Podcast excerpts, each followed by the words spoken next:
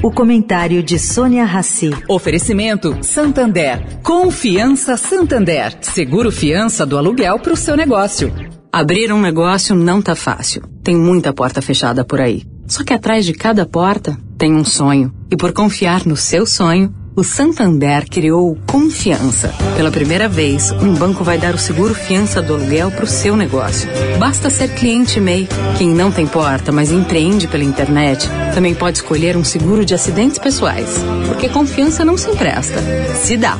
Busque por Confiança Santander e saiba mais. Santander. Agora na Eldorado, o comentário de Sônia Rassi.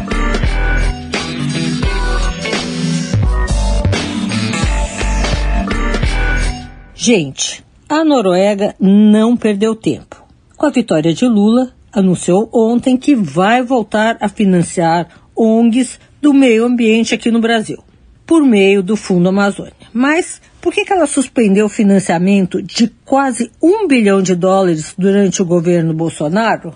Bom, pelo que eu apurei, porque ela não aceitou uma exigência que fosse ele, o governo norueguês, a escolher para quem daria os recursos.